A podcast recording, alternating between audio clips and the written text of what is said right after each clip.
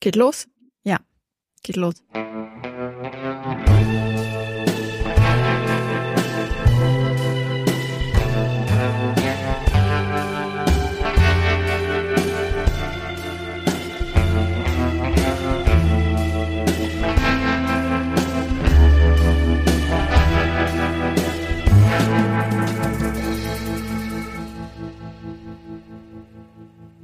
Hallo Melanie. Hi. Wo warst du eigentlich die ganze Zeit? Du meinst jetzt diesen herrlichen Sommer über? In der Frauenbar, die. Und ist es im Badi schöner als in unseren deutschen Schwimmbädern? Das ist eben eine Frauenbadi, da war es schon sehr schön und cozy und gemütlich und nett. Aber erzähle ich später einfach noch, was an der Frauenbadi so das Besondere ist. Okay. Und du, wo warst du? Ich war ja hier und habe mit der Sexologin gesprochen. Stimmt, die Sexologin. Was hat die studiert? Sexologie. Sexologie ist ein Studiengang. Gibt's Tatsächlich. einmal in Deutschland und auch in der Schweiz. Wo kann man den denn studieren? Ah, deshalb wusste ich, dass du mich jetzt das fragst, aber natürlich habe ich schon wieder vergessen, irgend so eine Uni, die mir nicht bekannt war.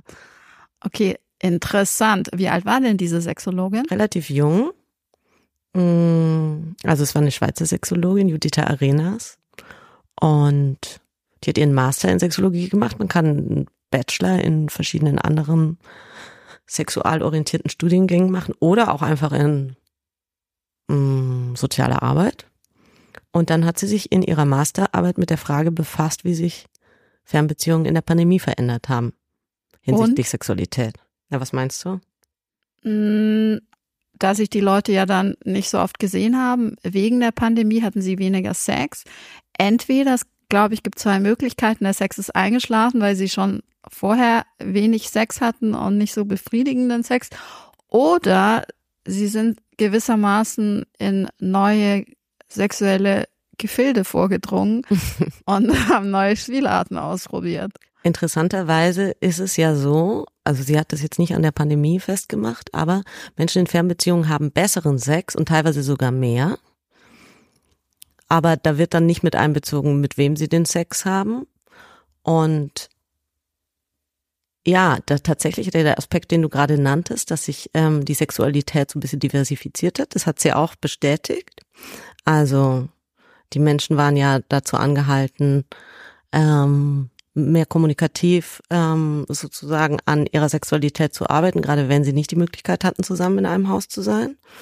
Und das hat auch dazu geführt, dass der Markt für Sexspielzeuge sich deutlich weiterentwickelt hat. Die haben wahnsinnige Umsätze gemacht in den letzten Jahren. Und es gibt jetzt ja auch Sexspielzeuge, die so per App ferngesteuert werden können von der anderen Person, egal wo du gerade im, auf der Welt unterwegs bist.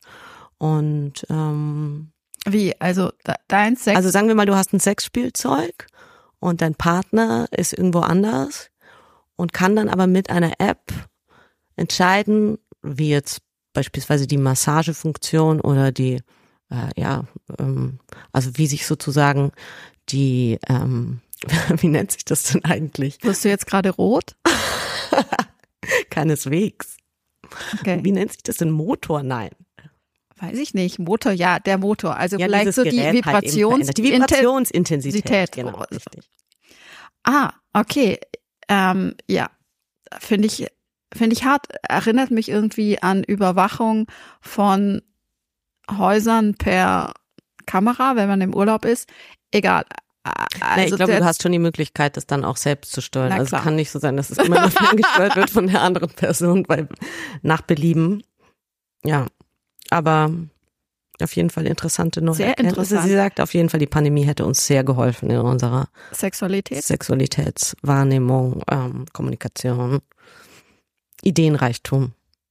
Spannend. Ja, aber worüber reden wir heute eigentlich ernsthaft? Ernsthaft, das war jetzt natürlich schon auch ernsthaft, aber wirklich ernsthaft reden wir über den Fall Fabian Wolf, der ja aus einer dezidiert jüdischen Sprecherposition heraus sich an allen möglichen Debatten beteiligt hat, sich dann selbst geoutet hat als Fake-Jude und wir beschäftigen uns einerseits mit dem Fall und andererseits aber auch die Frage, was sozusagen unterscheidet den Hochstapler vom Identitätstäuscher vom Münchhausen-Fall, also vom pathologischen Münchhausen-Fall und Du hast die Frauenbade ja schon angesprochen. Wir werden auch reden über die Kultur des Badens, Schwimmbäder. Die Kultur der Diskussion über unsere Bäderkultur. genau. Und die Frage. Sommerlochthemen. Sommerlochthemen. Bisschen Männlichkeit. So eben. Ja. Also wer ist dieser Fabian Wolf? Du hast es schon angedeutet. Was wird ihm vorgeworfen? Also, was wird ihm vorgeworfen? Er hat sich ja selbst geoutet. Er hat, wie gesagt, diese dezidiert jüdische Sprecherposition eingenommen, hat heftig gerne den Staat Israel kritisiert, mit der Anti-Israel-Bewegung BDS geflirtet, andere abgekanzelt, gerne unter der Gürtellinie. Mm, einige Medienhäuser haben ihn gerne zu Wort kommen lassen, weil er, er hat eben für mehrere Medien geschrieben, ne? vorrangig genau. für Zeit Online, aber eben auch für die Jüdische Allgemeine, für Spiegel Online. Genau, genau. Für die Süddeutsche hat er mhm. Buchrezensionen äh, hauptsächlich geschrieben oder ausschließlich. Jedenfalls wurde er von einigen Medienhäusern natürlich auch gerne genommen, weil er diese israelkritische Position einnimmt und zwar als Jude. So, da musste man selbst sich nicht in dieses Wespennest setzen und konnte den, den Juden das quasi, toll, ja. den, mhm. den, den Juden vorschieben. So, ist er aber gar nicht. Vor hat er aber selbst war das, ne, dass er diesen Artikel, diesen sehr, sehr langen Artikel geschrieben hat für Zeit Online, wo er praktisch offenbart hat, dass er tatsächlich kein Jude ist und in diesem Zuge auch behauptet hat, er hätte selbst nichts davon gewusst oder es ähm, erst kürzlich herausgefunden. Wollen wir uns ganz kurz anhören, wie er, so, wie er so klingt? Sehr gut. Ja, ich, absolut. Das, ich glaube, es ist tatsächlich so, dass äh, Whiteness der Jewish Community at large, aber auch jeder einzelnen jüdischen Person angeboten wird. Und eine jüdische Person, die das halt ablehnt, wird dadurch halt noch, noch mehr zum, zum Feindbild. Hm, verstehe. Also diese hegemoniale Whiteness wird ja feindselig in zwei Richtungen. Also das müssen wir vielleicht nochmal kurz erklären. Das war jetzt ein Ausschnitt, den jemand auf Twitter gepostet hat. Da hat er ein Interview gegeben einer, da ging es um Rassismus wahrscheinlich. Mhm. Was ist das für ein Typ? Das hört sich ja alles etwas strange. krude an, oder? Hört sich so ein bisschen strange an und ich fand auch lustig eben, was derjenige, der es getwittert hat, irgendwie schrieb, und er schrieb eben, was einen die Causa Fabian Wolf auch lehrt, je komplizierter und unverständlicher jemand erklären muss, warum er ein Opfer, ein Außenseiter ist, desto weniger steckt oft dahinter. Und diese, diese Opfer und diese Außenseiterrolle hat er ja sehr gerne äh, eingenommen, immer gerne eben auch mit dem moralisch erhobenen Zeigefinger und ähm, was ich interessant fand, ist, dass also es war ja offenbar seine Mutter, die ihm, also genau. also er behauptet, es wäre seine Mutter ähm, gewesen, die ihm diese Geschichte genau, die, hat. Genau, er hat das heißt, unsere Fragen sind, wusste er um seine wahre Identität ja. vorher schon und war oder wenn er wenn er nichts davon wusste, ab wann hat er diese Muttergeschichte hinterfragt? Muss man sich natürlich auch bei Journalisten fragen, warum glauben die jahrelang an eine Geschichte, die ähm, sie von ihrer Mutter gehört haben, die aber in keinster Weise von Belegen ähm, gestützt wird. Und vielleicht dritte Frage abschließend dann dazu, warum interessiert uns das überhaupt? Wenn man äh, den Recherchen auch von Zeit Online glaubt und seinen Recherchen, Zeit Online liegt ja auch hm, dieser ganze E-Mail-Wechsel mit der Mutter vor, ist es wohl so, dass sie ihn hat offenbar eine gewisse Zeit lang glauben lassen, sie ist ja mittlerweile verstorben, dass es da eine jüdische Identität gibt. So. Aber es sind ja immer zwei. Der eine, der sozusagen sagt, es gibt da eine jüdische Identität, es aber nicht weit erklärt und vielleicht auch gar nicht belegen kann oder ähm, es gar keine Geschichten dazu gibt. Und dann gibt es derjenigen, der das hört, der es dankbar aufnimmt und weiterspinnt, also weiter fantasiert und sich mhm. in diese Identität hineinfühlt, hineinbegibt und diese Identität lebt. Das heißt, dass ähm, Wahrheit und Fiktion, Realität und Lüge ineinander übergehen und er sich dann irgendwann natürlich gemerkt hat, dass es für ihn ja offenbar im intellektuellen öffentlichen Diskurs eine angenehme Position war, die er gerne eingenommen hat, für die er auch große Aufmerksamkeit bekommen hat, die er sonst natürlich nicht bekommen hätte.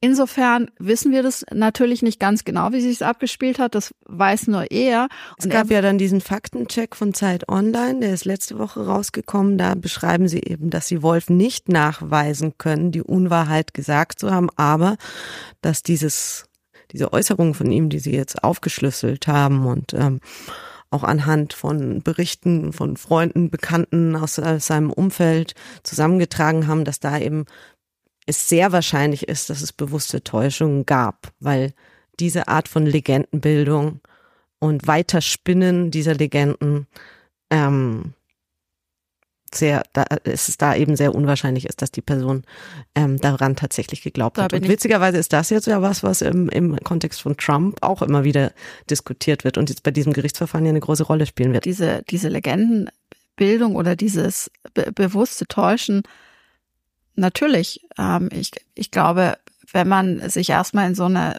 ähm, Position hineinbegeben hat, dann lebt man sie vielleicht auch immer mehr aus, ja, und dann wird es irgendwann, es hat, glaube ich, auch vielleicht auch leichte Persönlichkeitsstörung, ohne dass ich Psychiaterin wäre, aber es ist natürlich schon so ein bisschen, also ganz normal ist es nicht, dass du dich in eine herbeifantasierte, in einer herbeifantasierten Welt im Grunde aufgehst.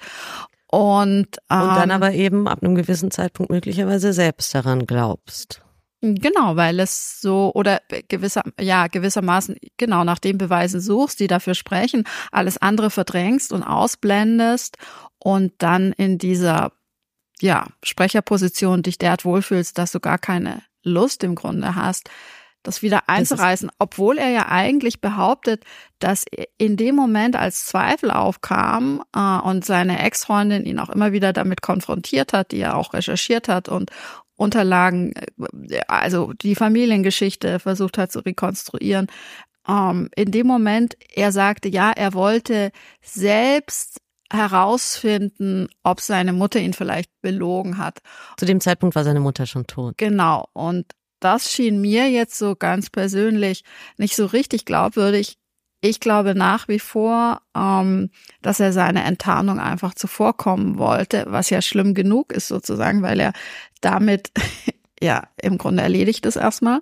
Konfrontiert wurde er damit aber ja schon vor einer gewissen Zeit. Also es war jetzt ja nicht kürzlich erst. Er hat also immerhin noch relativ lang mit dieser Offenbarung gewartet. Ja, vielleicht weil er gehofft hat, dass er irgendwie drumrum kommt und vielleicht auch darauf vertraut hat, dass eben dieser schreckliche Fall von Marie-Sophie Hinks, die ja auch eine jüdische Identität erfunden hat, aber nochmal ähm, in einer ganz anderen Dimension, die hat ja auch Unterlagen gefälscht, ähm, ist nach Israel gereist und so weiter. Und nachdem die enttarnt wurde, demaskiert wurde durch den Spiegel, hat sie sich umgebracht. Und das ist ja auch der Grund, warum das sogenannte Dos ne? Dossier ja. äh, über ihn nicht veröffentlicht wurde, schon viel früher. Man hat also versucht, ihn zu schonen. Aber es ist ja schon interessant, dass er dann letzten Endes es selbst ähm, ja veröffentlicht hat, zugegeben hat. Weil wenn wir jetzt davon ausgehen, dass er in dieser Realität lebte und sich sicher war, er sei Jude, dann hätte wäre es ja zu diesem Punkt nicht gekommen. Also man muss davon ausgehen, dass er selbst wusste, dass er die Öffentlichkeit täuscht. Ja. Ja. Ich habe noch im, in der, das war glaube ich ein Artikel, der dann im Folge dieser Diskussion, weil natürlich die Zeit und Zeit Online ja auch viel Kritik abbekommen haben, ähm, erschienen ist von Meron Mendel, dem Leiter der Bildungsstätte Anne Frank, und der beschreibt eine erstaunliche Koinzidenz. Ähm, und zwar war es ja so vor zwei Jahren, wenn man mal zurückdenkt, ähm, dass die Deutschen nach einem Artikel ähm, von Maxim Biller über den Publizisten Max Czolek gestritten haben und sein jüdisch sein. Da ging es um die Frage Mutter Jude, Vater Jude nach orthodoxer Auslegung. Ähm, Im vergangenen Jahr war es dann die Dokumenta-Diskussion, mit der wir auch viel zu tun hatten im Feuilleton. Also die Debatte über antijüdische Darstellung. Und jetzt haben wir wieder eine Sommerdebatte, also so ich zitiere ihn jetzt in diesem Kontext, eine Sommerdebatte über Nicht-Juden oder Juden, da, das glaube ich, kann einen schon auch so ein bisschen zum Nachdenken bringen, warum wiederholt sich das immer wieder im Sommer, in dieser Zeit, in der sauren Gurkenzeit, wie er es beschreibt. Aber es ist natürlich trotzdem eine interessante Diskussion. Und ähm, du hast dich ja jetzt mit dem Thema auch so auf so einer übergeordneten Ebene befasst. Deshalb würde mich es interessieren, also Hochstapler, es ist ja eigentlich keine keine medizinische Bestimmung, oder? Also es ist ja jetzt nichts pathologisches. Es ging ja jetzt auch oft um die Frage, ist Wolf ein Hochstapler oder ist er einfach krank, also psychisch krank? Also erstmal ist Hochstapler, glaube ich, nicht der ganz treffende Begriff, weil laut Definition ist der Hochstapler jemand, der sich versucht, in eine andere gesellschaftliche ähm, Position durch seine Lügen zu bringen, also der gesellschaftlich aufsteigt. Aber hat er das nicht auch? Also ist es ihm nee, auch gelungen, gesellschaftlich mehr Relevanz zu erzeugen, weil er Jude war? Ja, aber es ist jetzt sozusagen, wenn, wenn, also es ist eher so milieuspezifisch gedacht, ist der klassische Aufsteiger eigentlich jemand wie der äh, Hochstapler eigentlich jemand wie der Postel, ja, der als Postbote mhm. ähm, ja, irgendwann. Sich als Chefarzt ausgegeben hat, oder wie war das? Nee, nee, nee, der als Postbote sich nicht als Chefarzt ausgegeben hat, aber sich als äh, für einen Chefarztposten oder Leiter einer Klinik beworben hat und äh, unter allen Bewerbern, die wahrscheinlich alle einen medizinischen Hintergrund hatten, der einzige Postbote war und genommen wurde. Mhm. Der hat sozusagen also auch so einen sozialen Aufstieg damit äh, vollzogen. Ist aber auch ein pathologischer Fall. Allerdings ist das das klassische das ist der klassische, laut Definition ist das der klassische Hochstapler.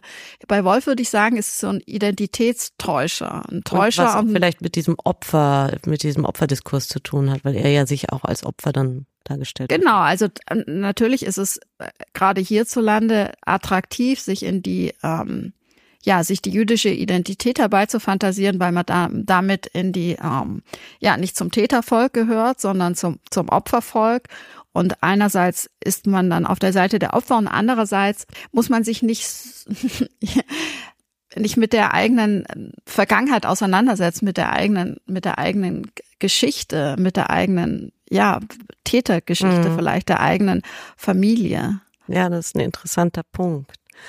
Ähm, jetzt gibt's ja solche Fälle auch in anderen Ländern. Ich äh, spiele dazu mal kurz was ein. Newly elected GOP Congressman George Santos insisted today that he will not resign. That's after Republican Party leaders in his New York district called for him to quit. They pointed to his lies about everything from his career to his heritage, including a claim that his family members were Holocaust survivors. His lies were not mere fibs. He disgraced the House of Representatives, and in particular, his fabrications went too far. Many groups were hurt, Specifically, I look at those families that were touched by the horrors of the Holocaust and feel for them.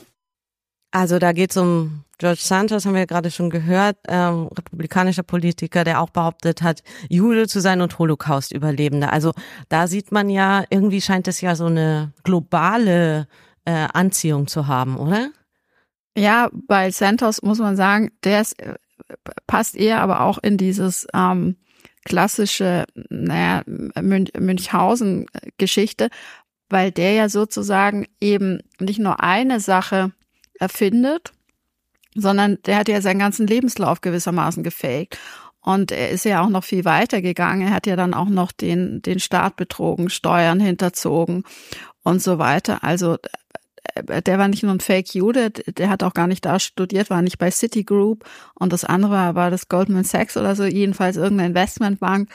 Und das hatte alles irgendwie gar nichts damit zu tun. Also ist das vielleicht so ein Aspekt auf der Liste von ähm, Menschen, die sich so ihre Identität zusammen basteln, dass man sich überlegt, welche Glaubensrichtung oder welche, äh, ja, habe ich eine jüdische äh, Identität, was könnte mir, also welche Vorteile könnte ich da dadurch bekommen. Gut, was, wir können es, glaube ich, nicht abschließend. Nee, aber was ich interessant finde, ist natürlich schon der pathologische Aspekt, das Münchhausen-Syndrom. Warum wird man überhaupt chronischer Lüger, Lügner? Also ich bin ja keine Medizinerin und keine Psychiaterin, aber ich habe gesprochen mit Annegret Eckart-Henn, die hat viele, viele Jahre die Klinik für psychosomatische Medizin und Psychotherapie in Stuttgart geleitet und hat sich eben mit artifiziellen Störungen und dem Münchhausen-Syndrom auch lange beschäftigt. Und natürlich bei all diesen, diesen krassen Fällen, also zum Münchhausen-Syndrom muss man sagen, gehört laut Definition eben, betrifft es Menschen, die, die eine Krankheit erfinden oder sich diese Krankheit selbst zufügen.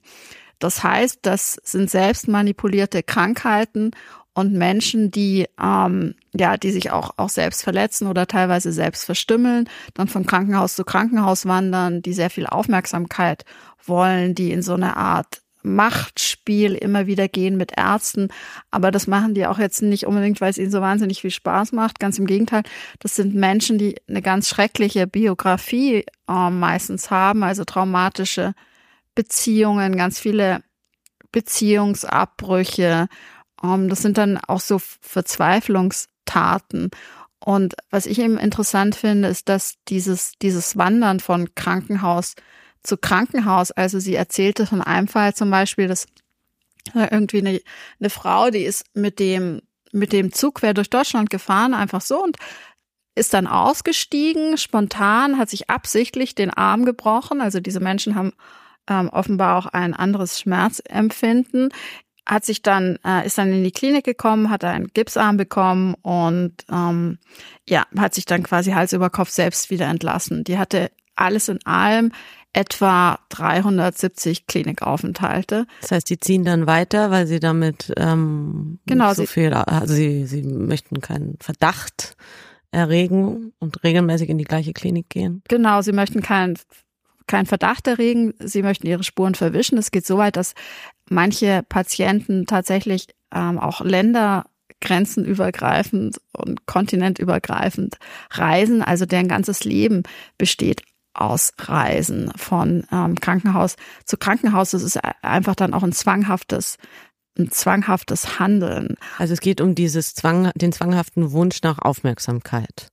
Naja, Oder nach ist, Zuwendung. Ja, das ist, das ist die Oberfläche. Aber getrieben eben durch dieses, was darunter liegt, ist eben, das ist die Oberfläche, die man, die man sieht. Äh, aber darunter liegt eben, liegen große, große familiäre und persönliche, private Tragödien.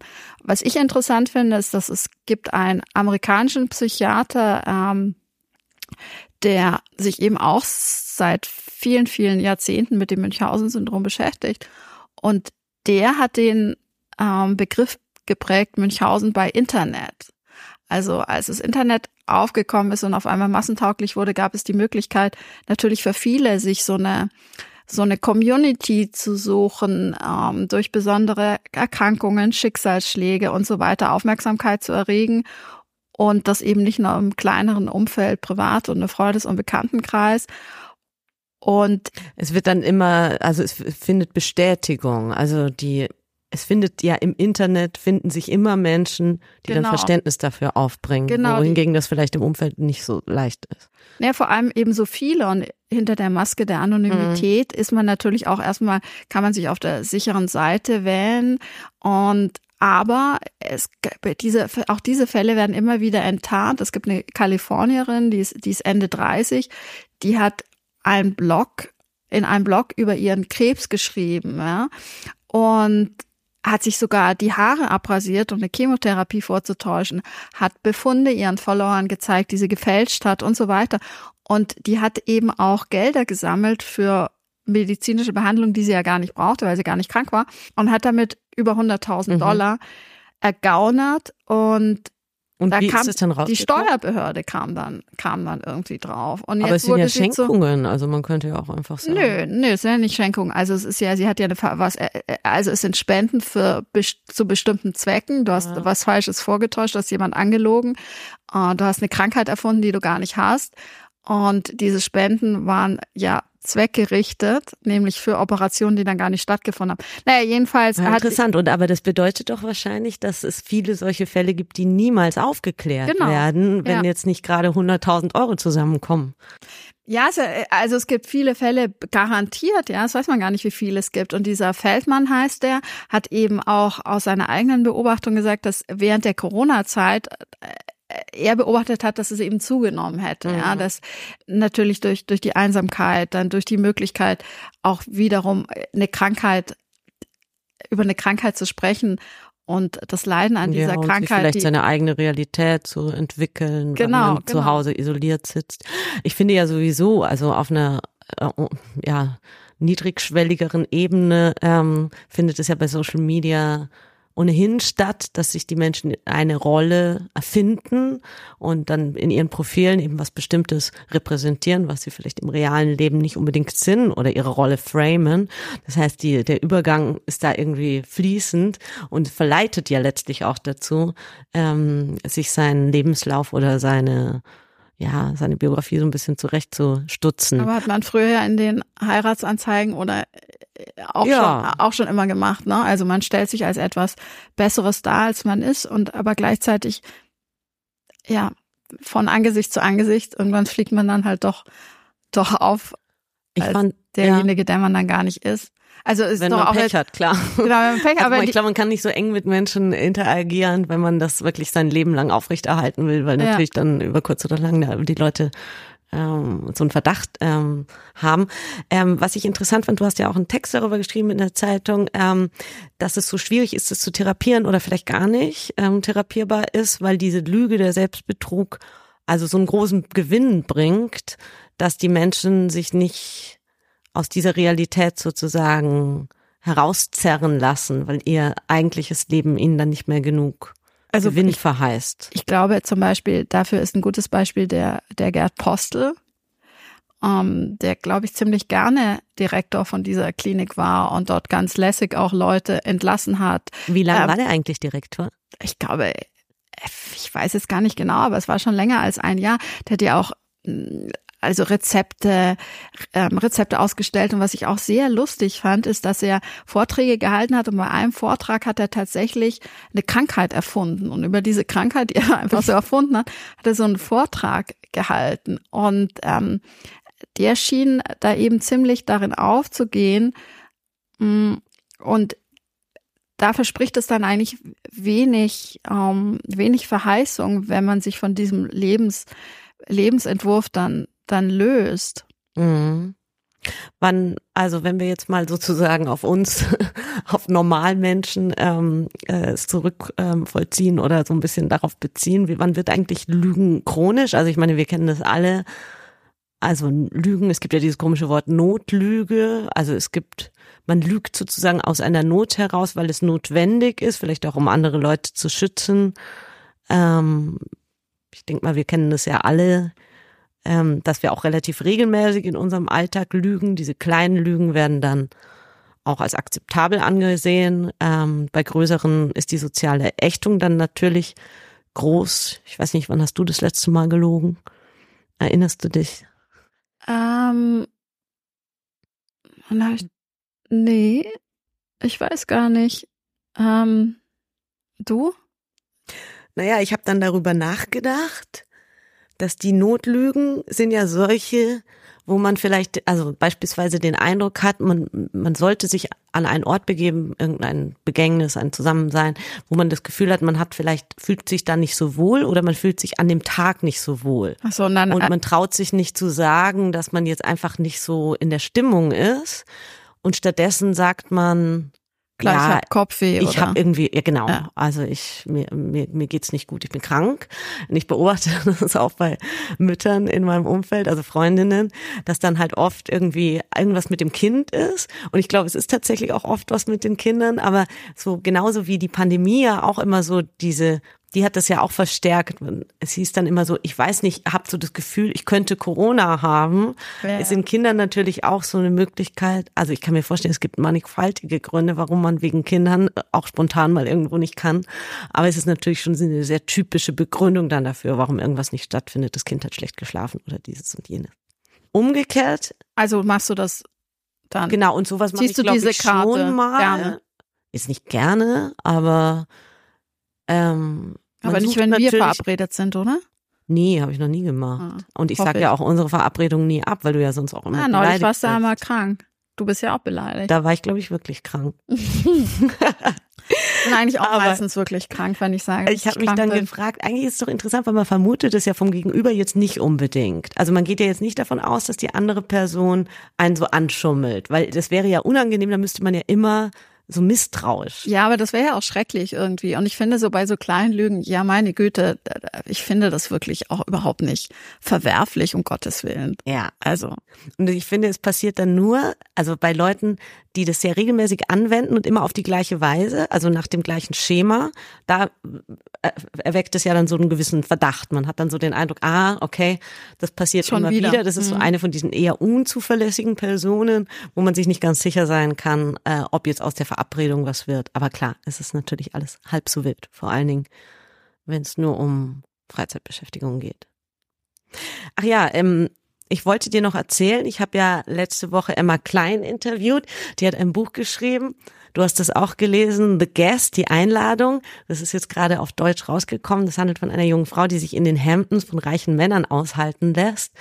Mm, und dann geht dann allerlei schief. Also sie macht dann Fehler. Also eigentlich hat sie das so richtig perfektioniert, dieses, diesen Umgang mit diesen Männern und in dieser Gesellschaft und weiß, Situationen zu ihrem Vorteil zu nutzen. Das hat so ein bisschen was Hochstaplerisches, aber es ist nicht so richtig glamourös. Aus meiner Sicht ist es so eher so eine, man hat fast eher den Eindruck, es ist ihre Methode des Überlebens. Also weniger ähm, der Versuch, da irgendwie groß rauszukommen als Hochstaplerin, sondern eher das Gefühl, ihr bleibt nichts anderes übrig. Ähm, das, was ähm, in ihrer alten Welt auf sie wartet, ist bedrohlich und ähm, bringt sie auch sozusagen existenziell nicht weiter, finanziell.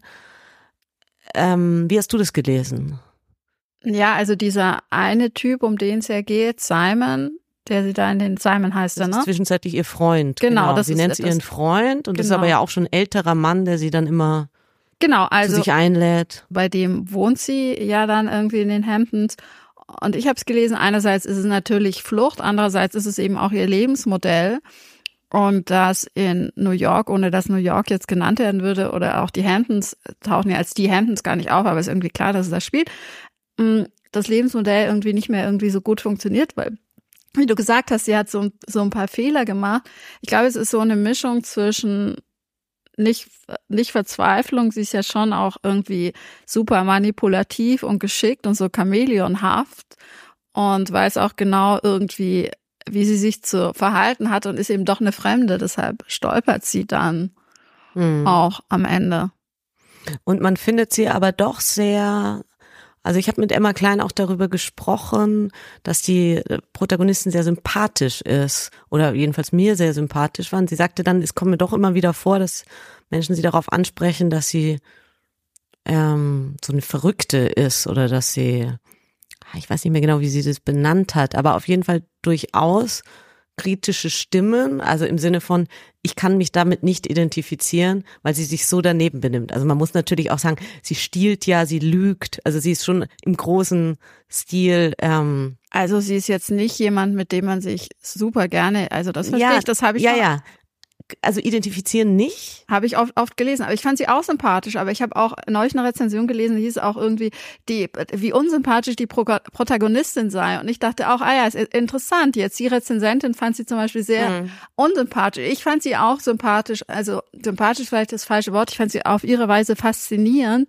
weil sie eben dieses Programm, das sie sich auferlegt hat, auch so knallhart durchzieht und extrem erfindungsreich ist in, in, in ihren Strategien und wie sie sich verhält und wie sie sich dieses Klassen, also dieses ja. Verhalten in einer anderen Klasse, aus der sie ja gar nicht kommt, wie sich das aneignet. Ich glaube, es ist so ein ähnliches, ähm, so eine ähnliche Reaktion wie bei diesen Hochstapler-Geschichten, die du jetzt ja auch teilweise schon ähm, genannt hast sie befindet sich da in dieser Welt von Ultrareichen, die uns ja erstmal nicht so sympathisch ist und bewegt sich da relativ frei und frech. Und das ist natürlich was, was zunächst mal so Robin Hood-mäßig, ähm, wir nehmen den Reichen und geben es den Armen, irgendwie nicht uninteressant ist und vielleicht auch irgendwie, ja, einfach, ähm, ja, uns, also mir war es durchaus sympathisch. Aber es geht dann natürlich alles nicht auf und der Selbstbetrug wird dann oder die, ihre, die Realität, in der sie lebt, die hat halt auch Facetten, die durchaus verstörend sind. Also sie hat ja dann auch Kontakt mit Mädchen ihres Alters und mit Kindern und immer wieder ist sie dann ja auch sehr, ja, sehr brutal, weil sie im Prinzip diese also so Empathie und so ja gar nicht leben kann. Es bleibt ihr nichts anderes übrig. Vielleicht hat sie die auch nicht, das wissen wir nicht. Es kümmert sie dann einfach nicht, was sie dann so eine für eine äh, destruktive Kraft sozusagen dann im Umgang mit Menschen hat und was das auslöst. Ihr Vorteil ist natürlich, dass sie in den Hamptons ist, im Meer schwimmen kann und in kein Schwimmbad gehen muss. Auch in kein deutsches Schwimmbad. Ja, obwohl sie ja auch mit toxischer Männlichkeit in Berührung kommt, oder? Mit Simon. Kann man wohl so sagen, ja. Also Emma Klein sagt jedenfalls, finde ich sehr lässig, ähm, I just find humans so interesting. und dann denkt man sich so, ja, okay, äh, Menschen aller Art mit ähm, psychologischen Backgrounds, an die die meisten von uns überhaupt nicht denken würden. Und natürlich ist dieses Abgründige ähm, bei ihr so, ich meine, sie hat auch ein Essay geschrieben, wo sie sich in den Kopf von Weinstein begeben hat. Da, ähm, da ist sie schon so eine sehr besondere Stimme. Und vielleicht abschließend ähm, wollte ich noch irgendwas aus diesem Interview zitieren, was mir ganz gut gefallen hat. Ah ja, ich möchte nicht von Menschen lesen, die sich korrekt verhalten, die sich selbst verwirklicht haben und korrekte politische Positionen vertreten. Ich möchte meinen Figuren als Erfahrung keine Moral aufhalsen. Ich möchte, ich finde das nicht ehrlich, so ist das Leben nicht.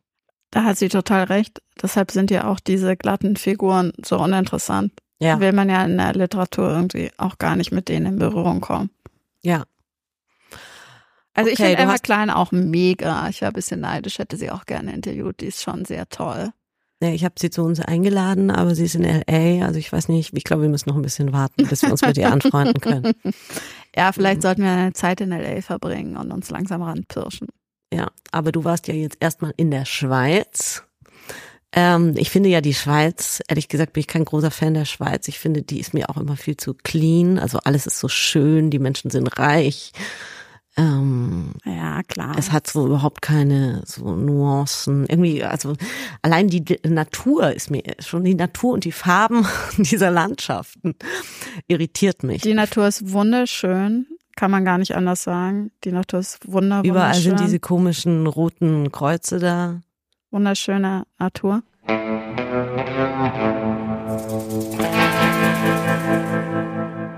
Also was hast du da gemacht? Warum warst du? Ich war in Zürich in der Frauenbadi.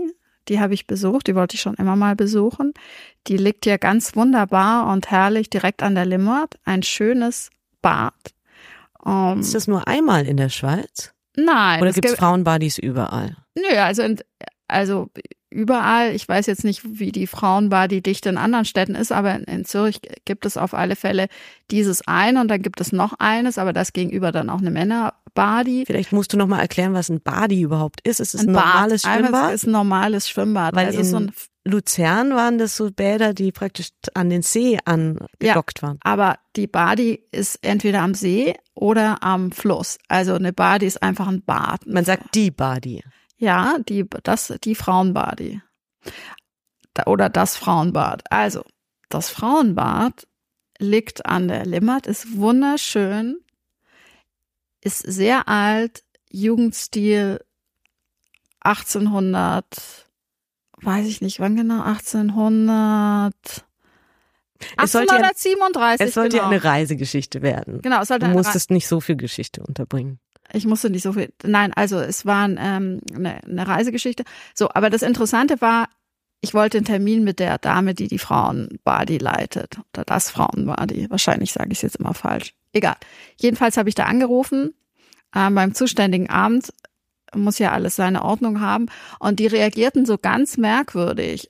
Also ich rief da einfach an und sagte Hallo und ich finde das super interessant. Ich würde gerne da mit der sprechen. Und dann dieses Ja, was wollen Sie denn da eigentlich? Worum geht's? Also Sie wollten im Prinzip verhindern, dass du da hingehst? Nein, nein, nein, nein, nein. Die wollten nicht verhindern, dass ich hingehe. Die wollten halt nur ganz genau wissen, was ich alles vorhabe. Ob es Architektur oder Geschichte. Und ich so, ja, beides, bisschen Reportage. Möchte mir natürlich auch so ein bisschen die Atmosphäre angucken und sage, ja, aber bitte keine ähm, politischen Fragen an die Mitarbeiter, weil letztes Jahr, wissen Sie ja sicher, Ehrlich gesagt, wusste ich gar nicht, war ich dann aber. Und hast aber dann gesagt, ja, ja. Sehr, ja klar, sehr glücklich über die Information. Es war nämlich, letztes Jahr gab es einen kleinen Skandal, weil ein als männlich gelesener Mensch die Frauenbadi besuchen wollte und einen Schnauzbart hatte. So, nun ist die Frauenbadi eben nur für Frauen bestimmt und ähm, wurde, ähm, diese Person wurde dann genau diese Person wurde erstmal gesagt, erstmal nee, nicht reingelassen. Ist hier ist hier nichts nur für Frauen. Dann hat hat die Person den Ausweis gezeigt und da stand eben drin weiblich.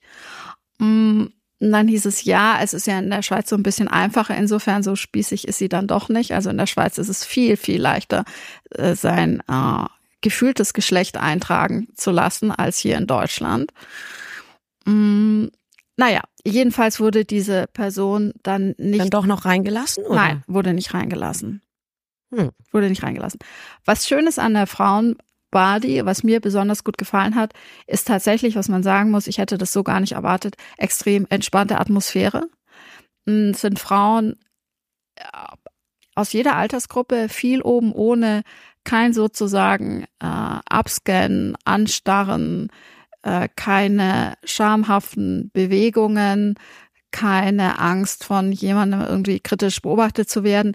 Also du implizierst damit, dass die Entspannung auch dadurch daher rührt, dass es keine Männer in diesem Bad. Ja, der männliche Blick fehlt natürlich. Ähm, dieses Abchecken und das war auch, was ich in den Gesprächen mit den mit den Leuten dort eben einfach immer wieder gehört habe, dass es sowas es sei sowas, sagte die Geschäftsführerin, die beschrieb das als sowas feinstoffliches. Sie meinte auch, sie können das jetzt gar nicht genau so auf den Punkt bringen, aber es sei eben diese besondere Atmosphäre und es ist tatsächlich so diese besondere Atmosphäre, ähm, die ja fühlt man eben sofort und mir hat es ungemein gut gefallen. Und was sehr nett ist, es gibt die sogenannte Barfußbar, die ist dann abends und da dürfen auch Männer rein. Also ist eigentlich sollte man dann eben nur barfuß und dann sitzt man eben abends da barfuß und kann was trinken und die Füße in die Da sind aber dann alle wieder angezogen bis auf ihre Füße. Ja, aber man kann ja trotzdem schwimmen gehen, wenn man unbedingt möchte. Okay. Und was ist denn passiert? Also es gab diese Debatte oder es ist eine Debatte darauf gefolgt, oder? Nach Genau, darauf folgte irgendwie eine, eine Debatte und hin und her und die einen sagten natürlich, ja, warum, warum darf, darf jemand, der sich als weiblich fühlt und, ähm, und sogar sein Passwort zeigt, nicht rein, ja, warum darf er nicht das Frauenbad dann auch benutzen? Und dann sagten die anderen Stimmen natürlich, aber es gibt Frauen, die diesen geschützten Raum suchen, zum Beispiel ähm, Muslime, Es gibt Muslime, genau. genau die, die, die, für die das eben der einzige Ort ist, an dem sie irgendwie dann schwimmen können und und eben nicht in diesen in diesen Zwängen stecken. Also es, es ist auf alle Fälle ein Thema. Es gibt da keine abschließende Lösung und ich glaube auch nicht, es ist weder schwarz noch weiß. Es gibt eben die eine Seite, für die man Verständnis haben kann und für die andere natürlich auch. Es ist schwierig, passiert jetzt aber auch nicht jeden Sommer. Aber es war dann eben auch so ein Thema, wie du sagtest, so sommerlochmäßig.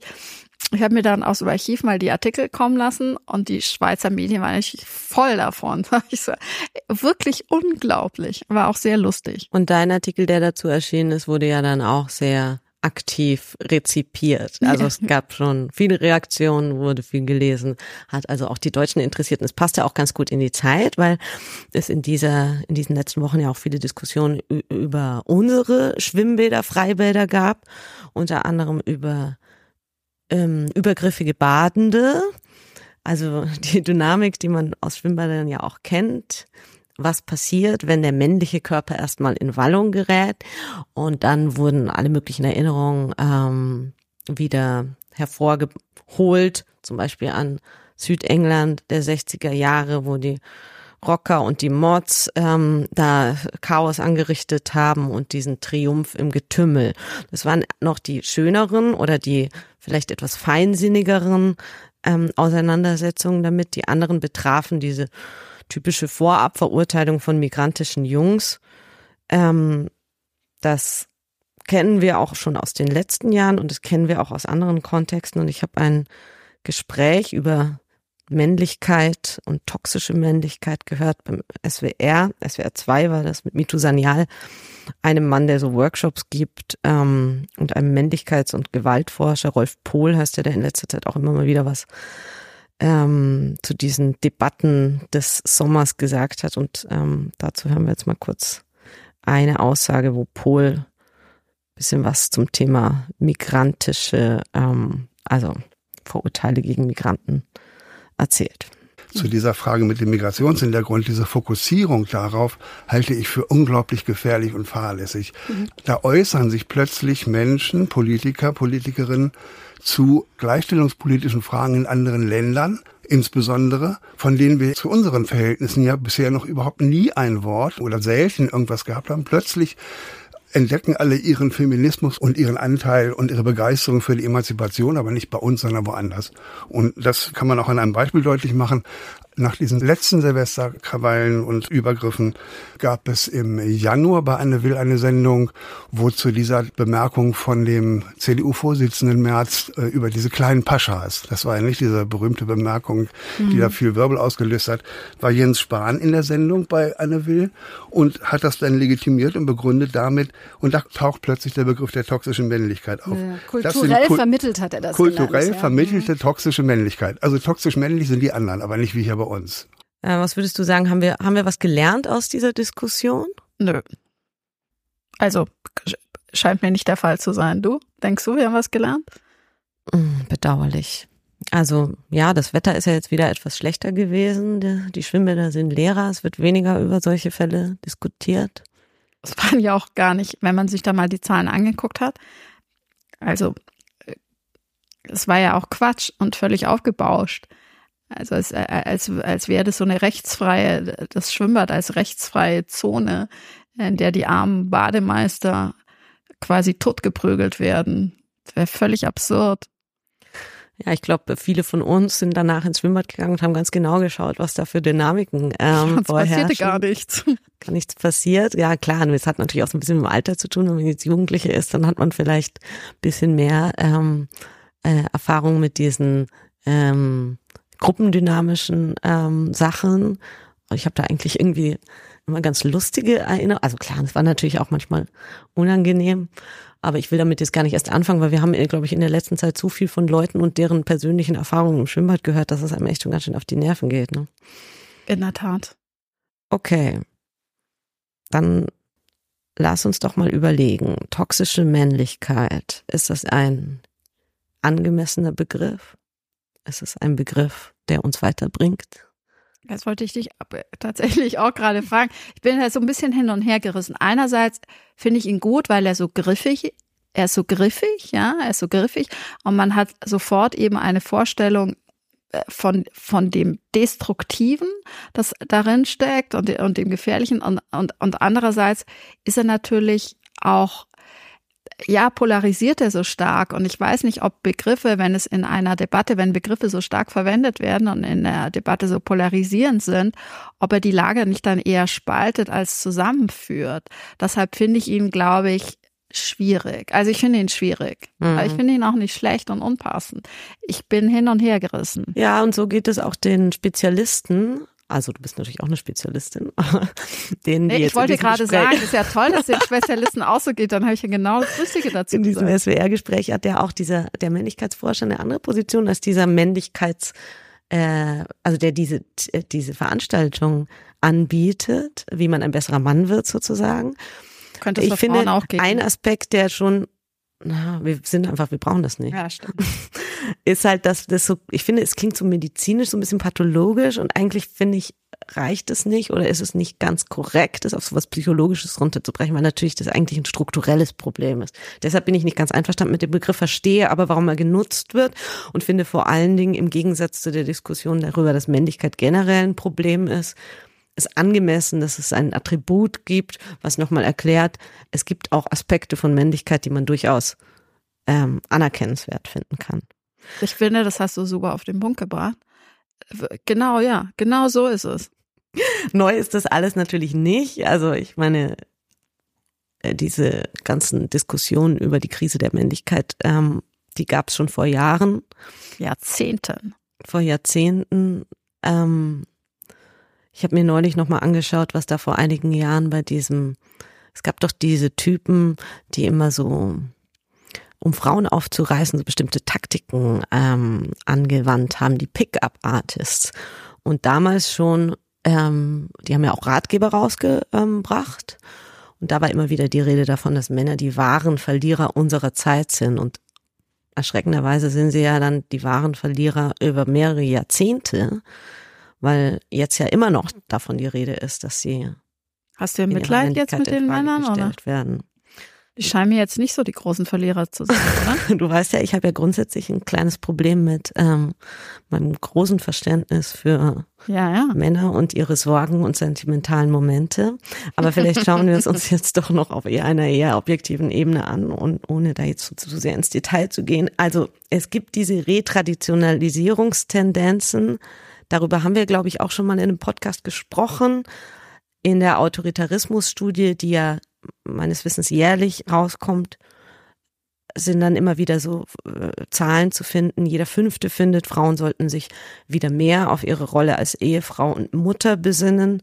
Jeder dritte glaubt, Männer haben einen rationaleren Blick auf die Dinge als Frauen. Ähm, das sind schon, wie ich finde, ziemlich krasse ähm, Befunde, mal ganz abgesehen von dem, was da jetzt auch kürzlich wieder zum Thema häusliche Gewalt ähm, rausgekommen ist. Also die ähm, Erklärung dafür, die so ein bisschen ratlos dann immer so dann hinten angestellt wird, ist dann oder darauf folgt, ist dann, dass dieser Verlust von vermeintlich gesellschaftlicher Dominanz, also vermeintlicher Verlust von gesellschaftlicher Dominanz damit zu tun hat dass der von bestimmten Männern eben auch mit Gewalt aufgehalten werden soll.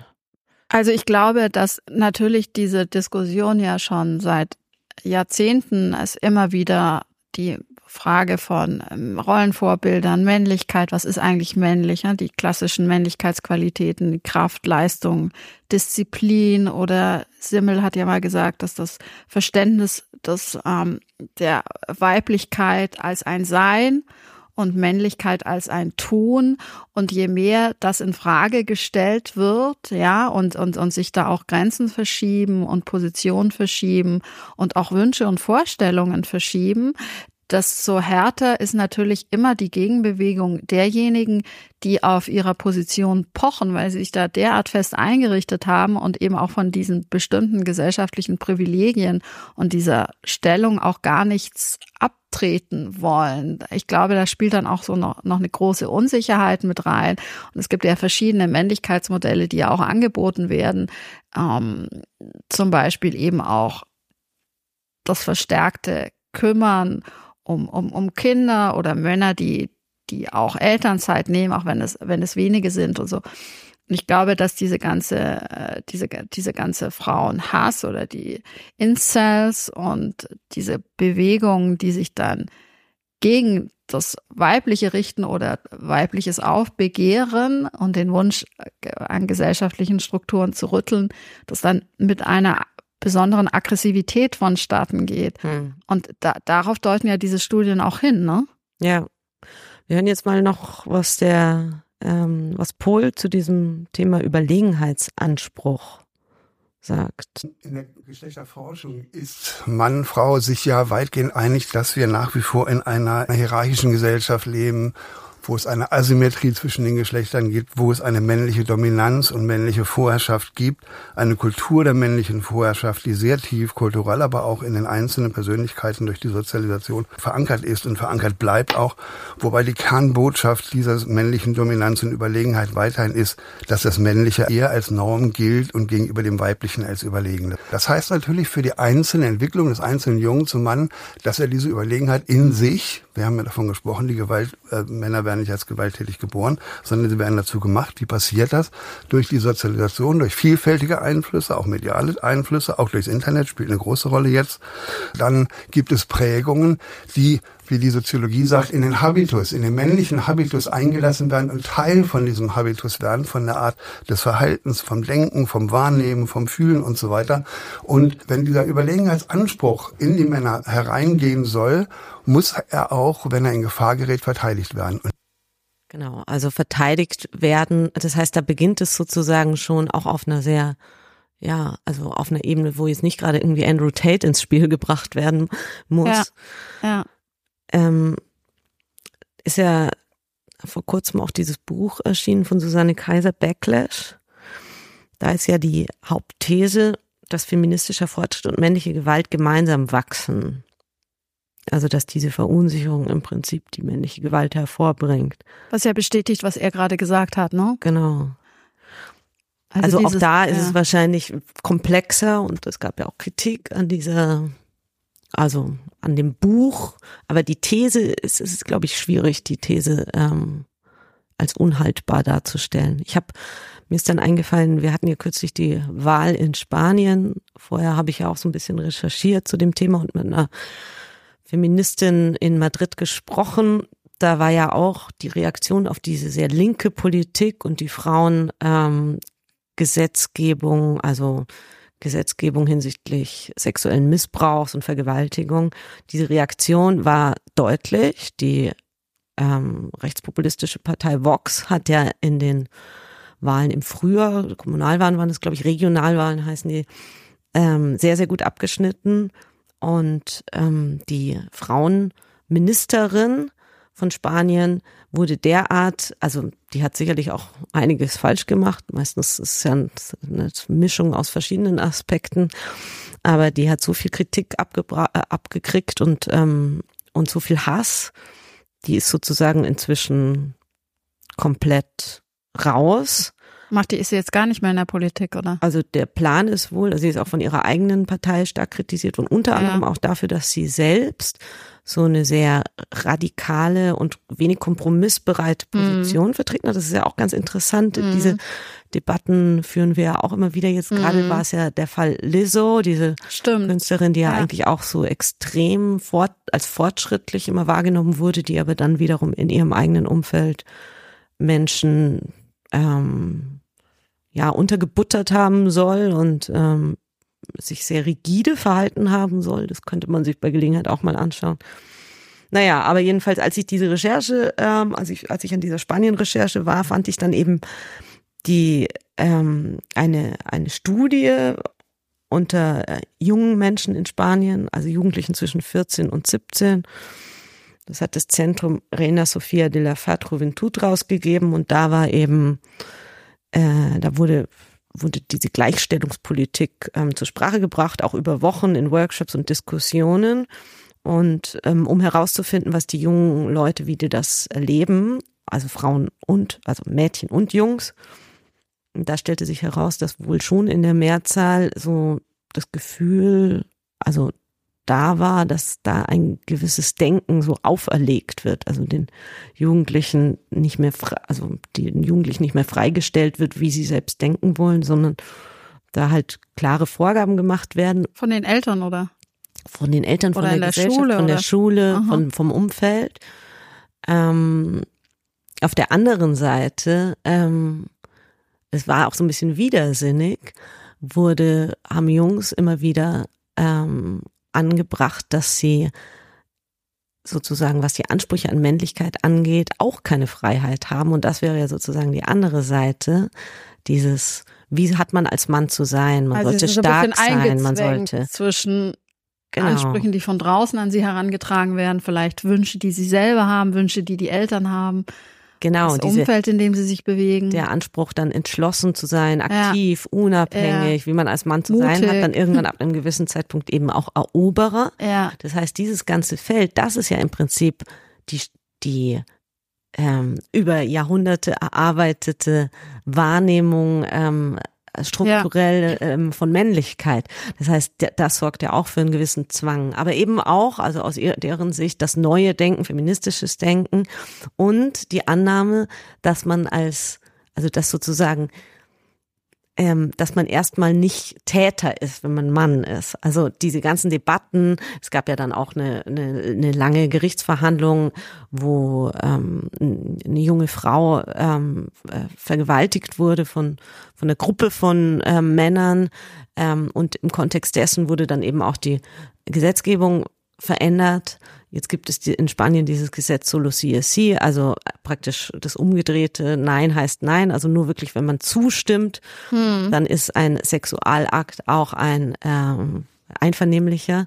Und daraus leiten die dann ab, diese jungen Leute, dass sie jetzt eigentlich gar nicht mehr so richtig so draufgängerhaft sich verhalten können, weil sie möglicherweise dann immer zum Täter werden. Ja klar, dann haben sie auch so ein bisschen Angst. Ich finde es auch interessant, wenn also ich kenne jetzt keine, gibt es bestimmt doch auch in Deutschland so eine Studie, wie das hier eigentlich ist, aber also mir ist jetzt keine, aber das würde mich schon, schon interessieren, wie hier darauf geguckt wird. Naja, wir haben ja sozusagen, politisch sind wir ja noch nicht so weit im deutschen Gesetzbuch steht, wer gegen den erkennbaren Willen einer Person sexuelle Handlungen vornimmt. Mhm, mh. Also da wird praktisch nicht vorausgesetzt, dass eine Zustimmung, Zustimmung bedeutet ja. ja auch nicht, dass man sagen muss, ich bin jetzt einverstanden damit, mit dir ins Bett zu gehen, sondern das kann man ja auch durch Gesten und sein Verhalten zeigen.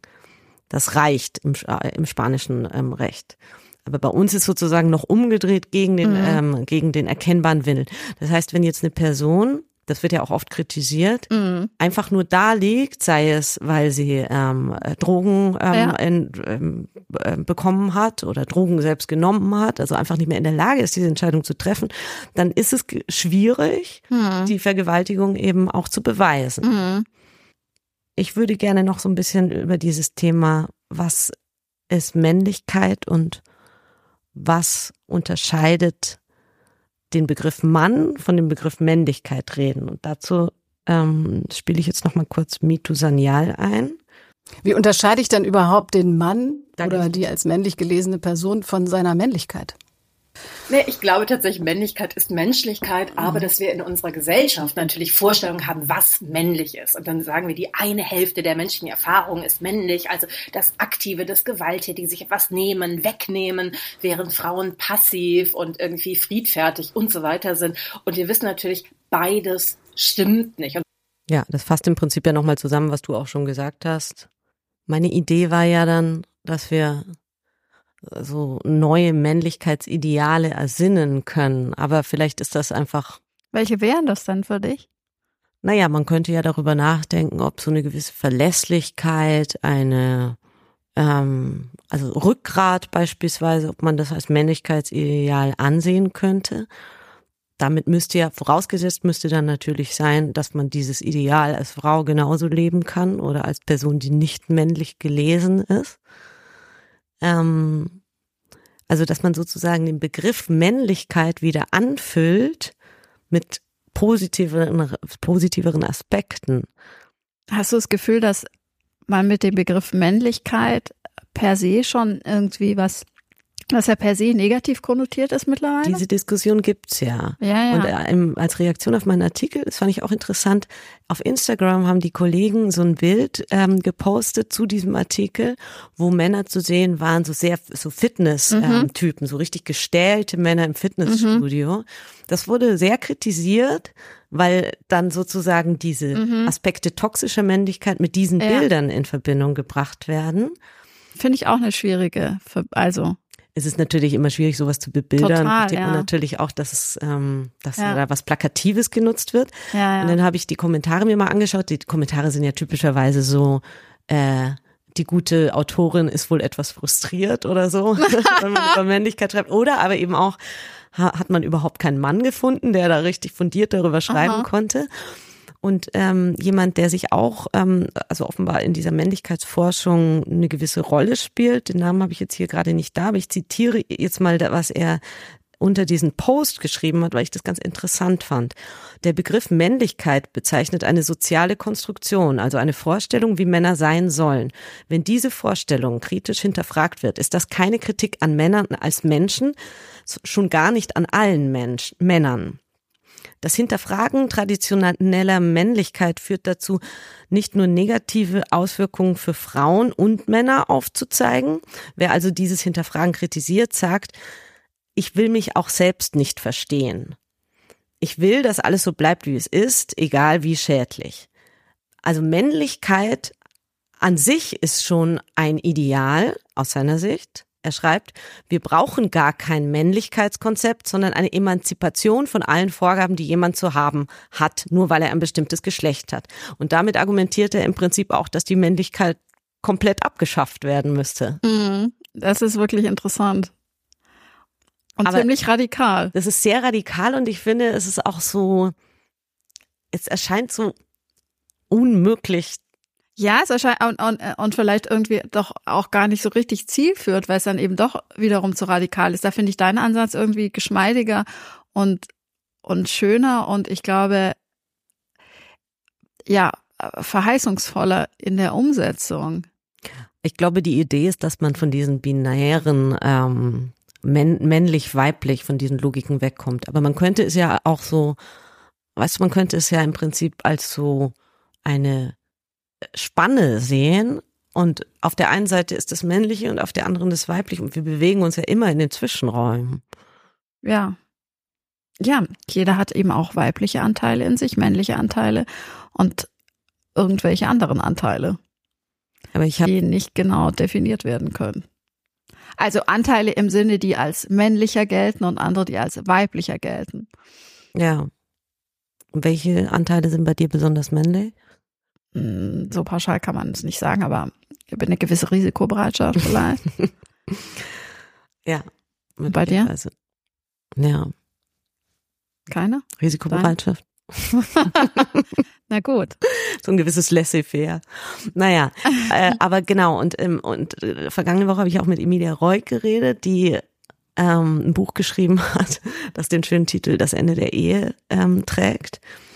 Die sieht das eben auch so. Also die schreibt, Männlichkeit kann nie positiv gedacht werden. Eine gesunde Männlichkeit wäre abwesende Männlichkeit. Na, Die Männlichkeit müsste vom Geschlecht entkoppelt werden. In der heutigen binären Form der Männlichkeit drückt sich die Macht aus. okay. Nun gut. Aber wie gesagt, ich, mein Verständnis für Männer ist ja grenzenlos. Insofern kann ich das nicht ganz unterstützen, obwohl ich natürlich den, Aspe äh, den Ansatz sehr interessant finde. Und es vielleicht auch interessanter finde, darüber weiter nachzudenken, als so wie manche Berliner Männer, die jetzt als Influencer erfolgreich sind, wie äh, vor ihren Frauen irgendwie auf die Knie zu fallen und sich dafür zu entschuldigen, dass sie Männer sind. Ja, das ist doch lächerlich. Dann lieber nicht auf die Knie gehen und einen Check überreichen oder so. Schon Check? Ein Check. Kann man sich da was Schönes Gibt's kaufen. sowas überhaupt noch? Bei Emma Klein. Stimmt. Blumen. Ja. Blumen. Okay, wir ähm, Kommen bald wieder. überreichen uns äh, nichts oder euch nichts, sondern versuchen beim nächsten Mal pünktlich zu sein und ähm, freuen uns über Rückmeldungen zu diesem Podcast und ähm, genau. Sagen für heute Tschö. Tschüss.